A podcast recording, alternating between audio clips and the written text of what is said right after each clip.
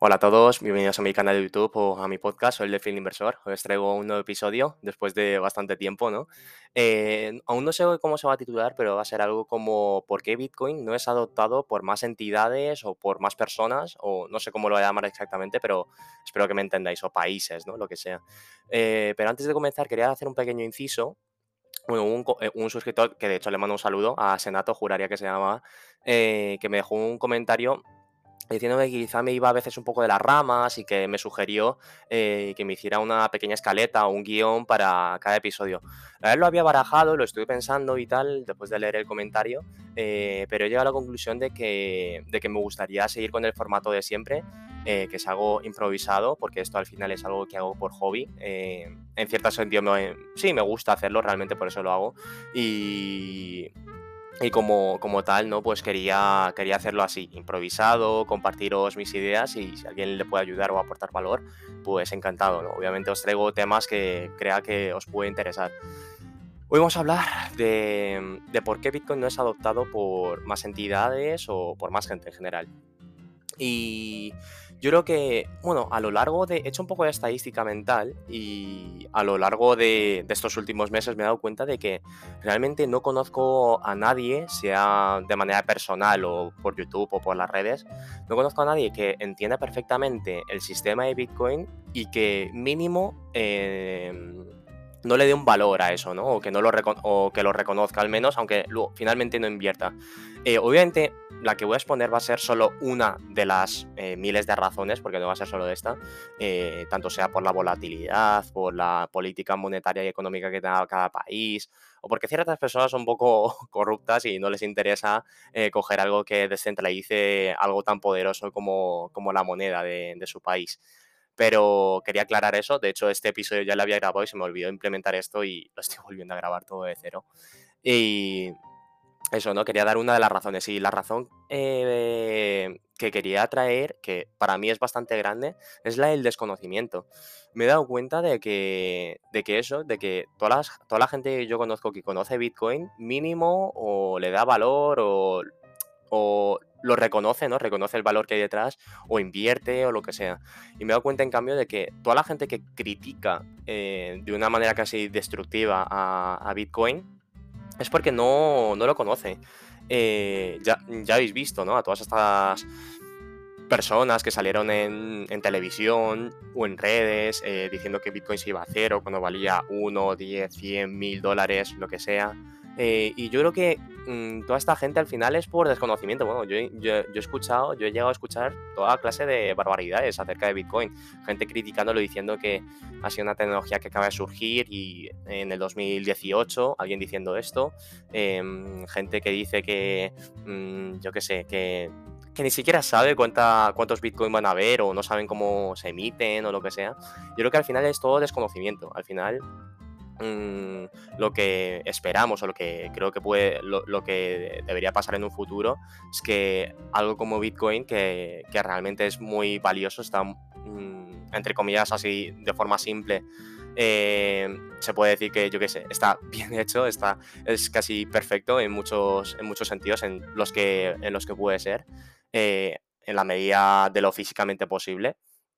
¿Y a qué se debe este desconocimiento? Porque Bitcoin al final eh, lo estuve pensando y es, una, es un cruce al final de muchísimas ciencias. Eh, está la, el componente tecnológico, o sea, es una tecnología totalmente innovadora y disruptiva que antes, por así decirlo, no existía, porque dentro de lo que es la tecnología al final es el cruce de muchísimas tecnologías, que eso es una dificultad adicional, es una segunda capa.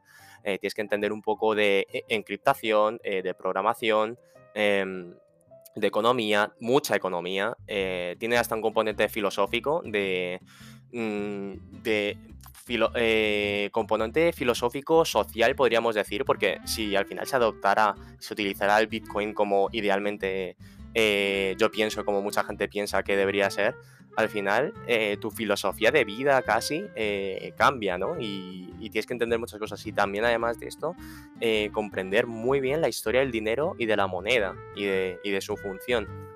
Entonces, cada una de estas ramas la podría desarrollar, la verdad, pero creo que va a ser algo más cortito y, si os gusta o lo que sea, en, un futuro podría eh, ampliar. Pero al final es todo esto, ¿no? O sea, es muy complicado. Incluso puedes coger a. Hay muchas cosas. Eh, a un niño pequeño, según. Eh, según cómo se lo expliques o, o, que sea, le puedes enseñar algo de economía, incluso algo de contabilidad y lo pueden llegar a entender, ¿no? O un señor muy mayor, pero Bitcoin es algo que yo estoy seguro de que eh, a una persona, a un niño, a, un niño, por ejemplo, a una persona mayor, aún en plena, aún, en pleno uso de sus facultades mentales y que eh, y que mm, no tenga ningún problema, digamos, que, que esté bien mentalmente, aún explicándoselo bien, con dibujitos, paso por paso, eh, al final se pierden y no lo, no lo llegan a entender. incluso a mí me pasó. En mi primer contacto con Bitcoin, a mí me costó un montón, incluso meses después de eso, buscando la misma información todo el rato de un lado a otro, me costaba entenderlo aún. El white paper, el white paper, eh, joder, no me no, no, pronuncio bien. El white paper de, de Bitcoin es algo súper complejo para alguien totalmente ajeno a este ecosistema al final. Y yo creo que es muy importante. Una vez que, entiendes, eh, no digo al 100%, pero al menos al 80% eh, o al 90%, todo lo que es Bitcoin, todo lo que puede llegar a ser, todo lo, todo lo que eh, aspira a ser, yo creo que cuando llegas a ese punto entiendes que, bueno, uno de los posibles caminos eh, de los más seguros que al final se acabe adoptando y que se acabe reconociendo en el mundo entero el valor de Bitcoin. Y bueno, mm, puede o no que se instaure el patrón Bitcoin, ¿no? Yo lo veo quizá un poco lejano, pero me gustaría y creo que puede ser totalmente, totalmente posible. Hay muchos factores ahí que podremos desarrollar en otro momento, pero, pero es eso, ¿no? Entonces, eh, yo creo que esta es una de las razones, porque si todo el mundo, si hubiera una educación, porque al final todo lo que mmm, entraña Bitcoin lo tienes que buscar eh, por internet, no hay no hay una carrera, digamos, para así decirlo. En economía no se te enseña acerca de esto. En carreras de, yo qué sé, de programación o, parecidas, en, en, los que toque de alguna manera una rama de Bitcoin, tampoco lo enseñan. Y al final es algo en el que mm, si no te instan, si no te viene en una carrera o lo que sea, quizá sea mucho más difícil eh, de conocer para mucha gente, eh, eh, sobre todo de la, de la, masa general, ¿no? que, la, que la gran mayoría, la gente que no conoce Bitcoin.